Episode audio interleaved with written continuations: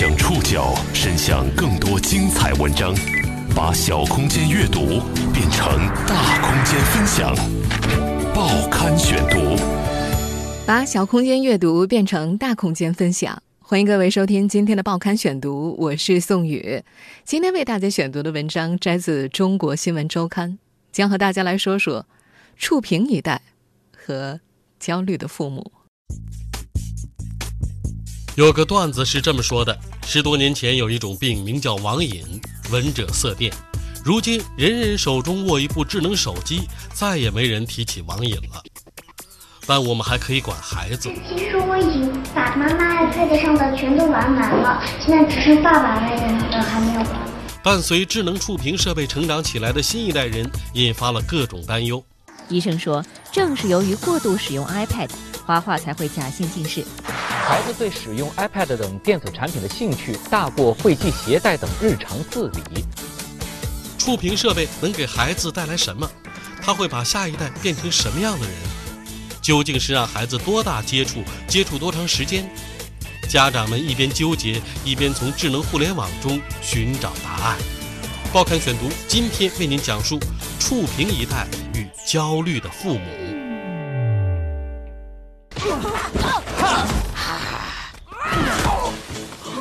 远古人类的生存方式，被浓缩在智能触屏手机的 APP 当中。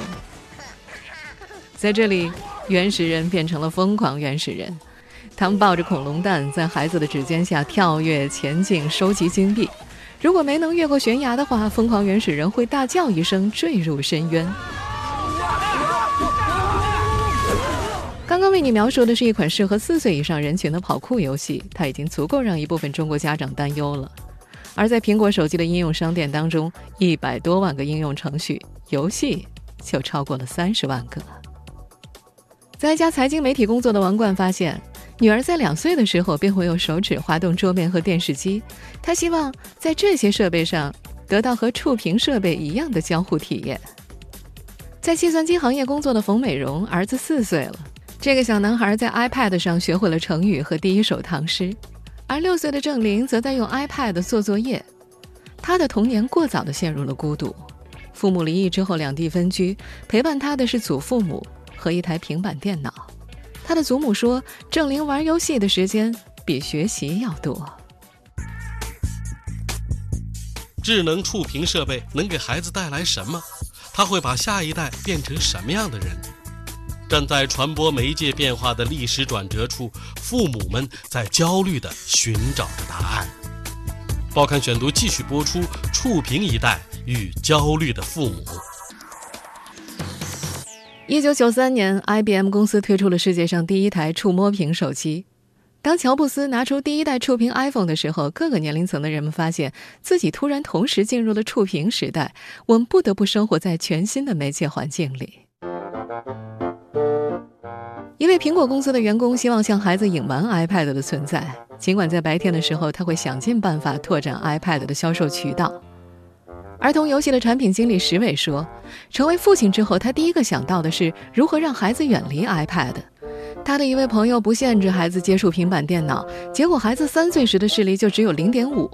于是石伟决定在自己的孩子八岁前禁止他接触 iPad，即使使用，每次也不能够超过三分钟。”而同在计算机行业的冯美荣却不这么严格限制，他的儿子从两岁便开始玩父母的智能手机。当孩子可以拿得动 iPad 的时候，其他玩具都黯然失色了。儿子最常点开的 APP 是小半龙，并且跟着他学会了唐诗、成语、三字经。有一天，儿子突然对着屏幕又唱又跳：“小燕子穿花衣。”小燕子穿花。三十多年前，冯美荣在东北老家的厨房里，第一次听正在做饭的母亲哼出了这首儿歌。直到上大学的时候，她才拥有了自己的第一台电脑。三十多年之后，一只橘红色的卡通龙在触摸屏上对着冯美荣的儿子说：“今天怎么没有来找我玩啊？我想你了，我们一起唱歌吧。”腾讯网的儿童频道在《数字小公民安全成长指南》中指出，百分之五十六的中国儿童初次上网的年龄低于五岁，而家长希望孩子第一次触网的平均年龄是七岁。但是，互联网低龄化的趋势没有，也不会按照家长的心意来逆转。中国互联网信息中心的数据显示，截止到二零一五年十二月底，年龄低于十岁的中国网民超过了一千八百万，未成年上网人群已经过亿了，儿童的网络渗透率还在不断提高着。家长就明确告诉我，这孩子就是那前天玩了三个小时的 iPad 之后，哦，眼睛就眨个不停，视力就下降了。孩子视力势必会造成一些影响，比如说像造成近视啊，然后或者是远视、斜视。影响视力是家长们的首要担忧。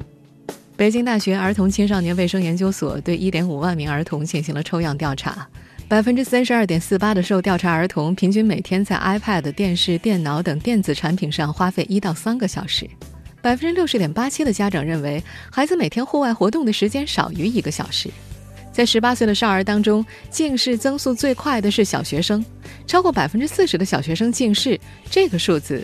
是两千年的两倍。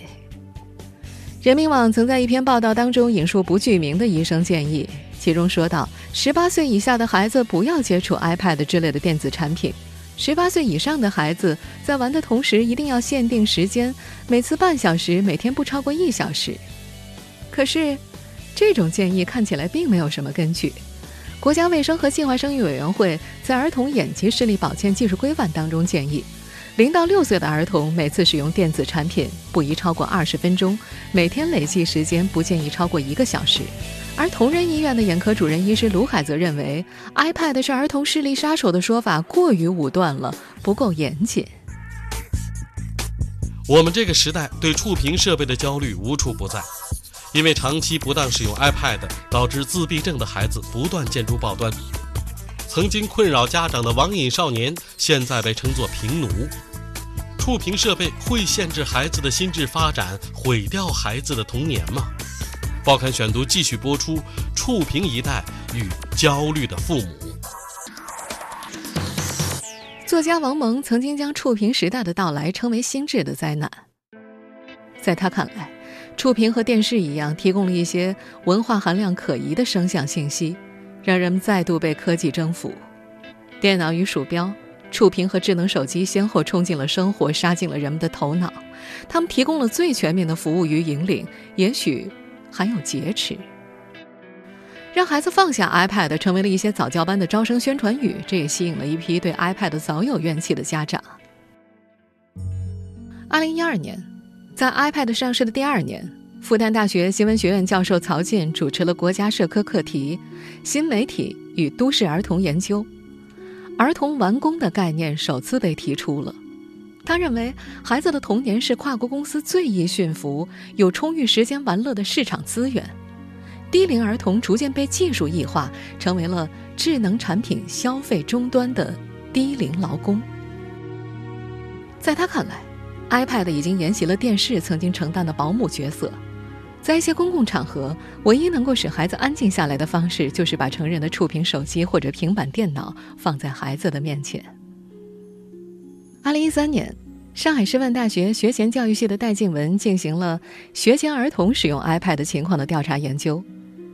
他发现，有个孩子直到五岁还不会说话，他的父母忙于工作，老人打麻将，保姆便把 iPad 丢给孩子，最后。孩子语言发展迟缓的原因被医生诊断为长期和机器交流，对真实人生不敏感。然而，对于儿童使用触屏设备的危害，似乎并没有公认的结论。戴文静表示，当年看到的更多是弊端，但到了现在，觉得 iPad 的优点也不少。戴文静有个同样忙于工作的邻居。把孩子的照料交给讲方言的祖父母，但是孩子跟着 iPad 学习儿歌、听故事，能够讲一口流利的普通话。两个同样疏于和父母交流的孩子，iPad 的使用效果却截然不同。在三年前的研究当中，戴文静没有想到，同样不被限制使用 iPad 时间的孩子，一类沉溺其中，另一类却可以自觉地放下手中的 iPad。其中的原因，戴文静认为。没有定论，很难界定。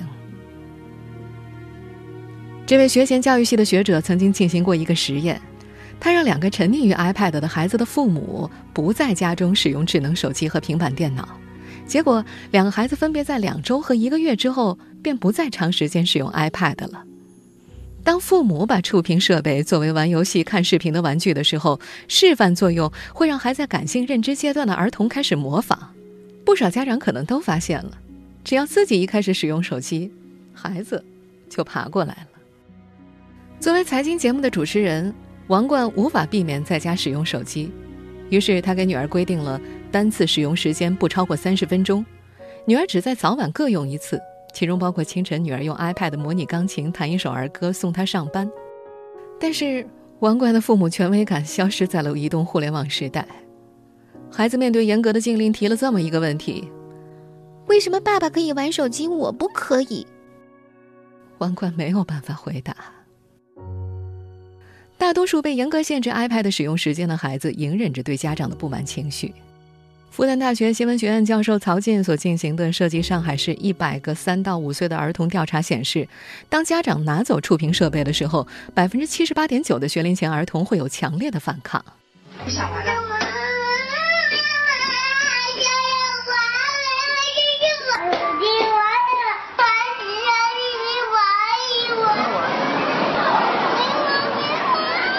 为了阻止孩子使用 iPad，父母会为触屏设置密码。而对于这些被严格限制使用时间的孩子来说，偷偷记住触屏的启用密码不是一件难事。他们会蒙上被子，蜷缩在黑夜里，任由触屏闪烁。这不禁令人回想起三十年前上一辈的家长怕电视影响孩子的功课，竭力阻拦孩子看电视的情形。当 iPad 成为世界各地的儿童最想要的礼物时，被触屏时代困扰的不只是中国的家长。触屏设备到底是自闭儿童的制造者，还是孩子智力的开发者？在不同的情境下，有不同的答案。报刊选读继续播出：触屏一代与焦虑的父母。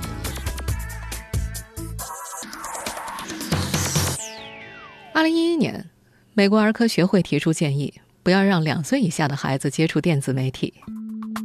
但在移动互联不可逆转的趋势里，该学会又指出，电子设备有助于提高孩子的社交能力，但并不建议三岁以下的孩子接触触屏设备。纽约科恩儿童医疗中心的鲁斯米兰奈克医生在实验中发现，不到三岁就使用智能手机和平板电脑的幼儿，会影响孩子学习走路和说话的速度，言语智力测试得分也低于其他幼儿。在触屏设备上经常玩愤怒的小鸟或者水果忍者等非教育类游戏的孩子，在言语智力测验中的得分低于不玩这些游戏的孩子；而玩教育类游戏的孩子与不玩触摸屏游戏的孩子相比，在言语智力测验中的得分并没有太大的差异。英国的一项调查显示，有语言障碍的儿童在过去六年增加了百分之七十一。语言研究专家认为，这与智能手机、游戏机等电子产品更多的进入儿童的生活有一定的关联。触屏设备一方面成为专家和家长质疑的自闭儿童的制造者，另一方面，它又弥补了治疗自闭症儿童原本基于纸质图片的交换沟通系统的不足。iPad 已经被儿童心理医生广泛应用在治疗当中。爱尔兰科克大学医院的研究甚至发现，多玩触屏设备有助于儿童智力的发展。在被调查的八十二名幼儿当中，很多孩子早在一岁的时候便具备了操作触屏的能力。财经节目主持人王冠带女儿到旧金山旅游，女儿告诉他，下次想去巴黎，因为那儿有埃菲尔铁塔。王冠记得自己第一次见到埃菲尔铁塔是在挂历上，他自己没有教过女儿。但是，儿童游戏里是有世界名胜的。女儿显然明白，它是巴黎的地标。触屏一代探索世界的方式已经不再和他们的前辈一样，触屏成了他们了解世界的窗口。王冠今年三十六岁了，小时候他的奶奶把鞋盒裁剪成识字卡片，现在他的女儿用 iPad 来识字，在王冠看来，这没有什么本质的区别。科技总会让我们觉得潘多拉的盒子打开了，不清楚里面是什么，会有什么结果，然后家长们就活在对未知的恐惧里。王冠对于触屏的唯一恐惧是，触屏的交互体验会给孩子一个答案。在美国乔治城大学心理学教授桑德拉·卡尔福特看来，儿童专注的滑动触屏与拼乐高、玩布偶的时候的全神贯注状态是一样的。心理学家将这种状态称之为“心流体验”，但是两者之间仍有一个很微妙的差别，也就是什么时候放下乐高或者拨浪鼓是由孩子自己决定的，而在触屏游戏的世界当中，孩子的任务是否正确完成都是由预先的程序设计的。但是，谁知道什么是对的，什么是错的呢？纸质阅读塑造出了人类的线性思维。进入触屏时代之后，这种交互设计体验会给孩子带来什么？目前还没有科学家能够给出一个确切的答案。不可否认的是，移动互联的迭代速度是人类历史上史无前例的。在技术进步缓慢的时光里，石器时代过渡到铁器时代用了两百五十万年，三千年的时光又让人们从铁器时代进入了蒸汽时代，而进入信息时代，人类只用了一百零九年。现在。技术迭代会不停地发生在一代人身上。中国传媒大学传媒教育研究中心的博士张杰表示，每五年迭代一次，每三年就会有一次重大的创新。iPad 等触屏设备会把我们的下一代变成什么样的人？究竟是让孩子多大接触触屏设备，接触多长时间？站在传播媒介变化的历史转折处，这些问题很难有一个标准答案。或许担忧的家长们可以从另一个角度来考虑：当要求孩子放下 iPad 时，你是否想过由谁来陪伴他？报刊选读继续播出：触屏一代与焦虑的父母。在计算机行业工作的冯美荣刚刚办了一张图书卡。她也想让自己的孩子知道，读书是一件有趣的事情。于是，她和丈夫放下手机，开始阅读。但是，更多的时候，他们自己其实看不下去。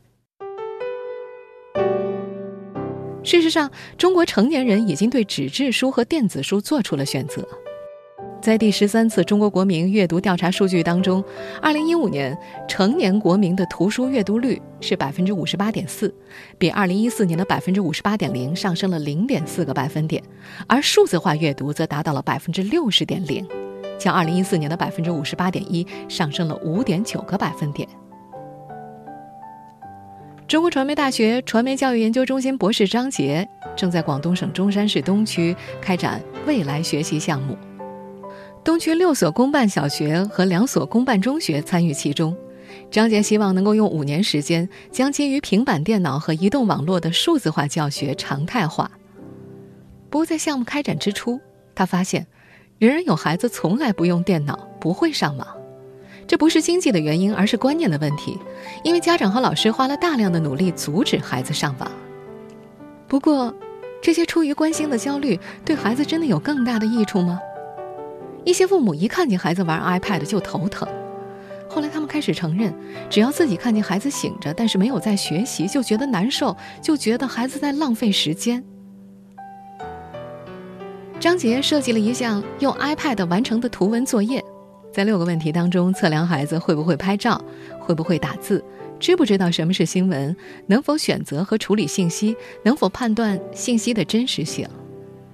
有的孩子看完题目便放下平板电脑，说：“不会，只会玩游戏。”看到测试结果的老师第一次认识到，平板电脑有这么多东西可以教的。电子课本被放入了平板电脑，已经足以比纸质书更加丰富吸引人。地球仪也被放在了触屏上，同样旋转在孩子们的指尖上。一堂课内，更多的学生可以在触屏上展示自己的学习成果。每个孩子的热情正在得到尊重。在电子课本推行之初，父母依然有不由分说的反对和担忧。如今，这样的焦虑正在减少，他们开始寻求应对方案。但是，父母最为关切的依然是一些具体而琐碎的问题：孩子几岁的时候买？怎么制定家庭规则？一天可以使用几次啊？恐惧和焦虑。还来自于父母对于社会竞争的不安全感，这是物质稀缺年代的后遗症。父母舍不得孩子玩，觉得孩子怎么学都不够，一看到孩子玩就坐立不安，担心孩子被同龄人落下。在不够富足的时代当中，竞争已经被训练成了几代人的本能。活得比别人好的生活目标也沿袭在八零后、九零后的身上。但是，诞生于丰富物质的触屏一代已经和父母不再一样，他们需要获得的是幸福感。在广东推广电子课本的张杰说：“我们生活在物质富足的时代，不必为了争抢资源而抹杀个性。每个人都可以更好的做自己，个性能够得到更好的发展，并且获得尊重。”在他看来，平板电脑的意义正在被低估。它并不只是好玩一点，了解触屏、驾驭触屏，它可以是一个帮助孩子了解自我选择、进行自我管理的工具。但是，一些家长仍然很疑惑：，呃，以后的孩子还会写字吗？张杰给出了一个看似激进的回答：，如果一个人的生活不需要写字也能顺利进行的话，为什么一定要让他们写字呢？张杰说，在人类历史上，这样的演变出现过无数次。钢笔、圆珠笔取代了毛笔，毛笔字从日常的交流中退守成为艺术。在他看来，即使硬笔书法在历史上消失了，也没有什么好遗憾的。不论家长是否愿意，iPad 和手机已经成为童年不可缺少的玩伴，甚至也是社交工具。既然趋势是注定的，作为成人的我们，为什么不能帮助孩子们更好地融入这个趋势，让他们尽早理解数字媒体呢？报刊选读继续播出：触屏一代与焦虑的父母。在触屏时代，游戏交互设计师们试图用精细的设计留住最不忠实的用户——儿童。越来越多的针对低龄儿童的手机 APP 出现在应用市场上。他们也在用各种方式向家长示好，让他们安心。但是不少家长依然在千方百计地让儿童远离这些产品。我们接下来要听到的是一段针对会不会让孩子玩触屏设备、玩触屏游戏的访问。所以说还在过高了，嗯，基本不同意。我不会同意，为什么？你这个一方面玩了以后啊，对他眼睛什么都是不好的；二方面呢，就是说里面的东西也不是一定是幼儿的。适适应的，是不是玩二十分钟或者半个小时会比较好一点？如果他放放学早有时间的，跟他看个半个小时也可以。我觉得孩子来说吧，从这个小龄阶段来说，习惯还是比较重要的，所以我会让他在作业做完了之后，就每天，比如说有规则性的作业做完了之后，稍微玩个几分钟。作为游戏交互设计师的戴传庆，曾经在科技媒体上发布儿童 APP 的设计经验。有一位家长给他留言。你是个无良奸商，故意去挣儿童的钱。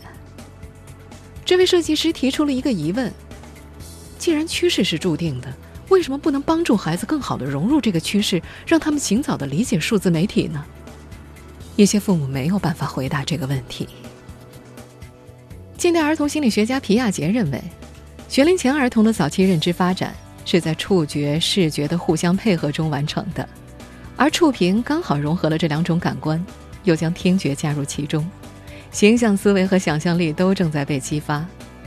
在皮亚杰生活的年代里，他所指的触觉是触摸一朵花、一只猫、沙滩和海水。但是如今，游戏交互设计也可以让人走向户外。比方说，最近在全球都超级火爆的那款抓小精灵的游戏就是很好的例子。在 AR，也就是增强现实技术之下，Pokemon Girl，。宠物小精灵让世界各地的成人拿着手机，甚至在夜里到处闲逛，去收集宠物小精灵们。当人们还在忧虑触屏会缩短孩子的童年时，可能让人变得更加孤独的 AR、VR 虚拟现实时代正在赶来。互联网科技的观察者莫小千说：“这些人与机器更加深层次的交互设计，正在改变着孩子们的童年。他们会给孩子们带来些什么呢？”到现在。这些问题很难有标准答案。不过，担忧和焦虑的家长们或许可以从另外一个角度来考虑问题：当我们要求孩子们放下触屏设备的时候，我们是否想过，由谁来陪伴他呢？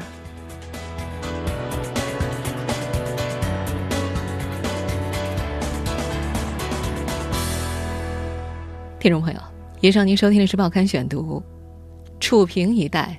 与焦虑的父母。我是宋宇，感谢各位的收听。今天节目内容摘自《中国新闻周刊》。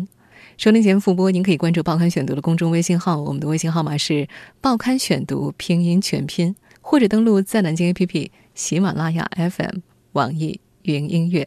我们下次节目时间再见。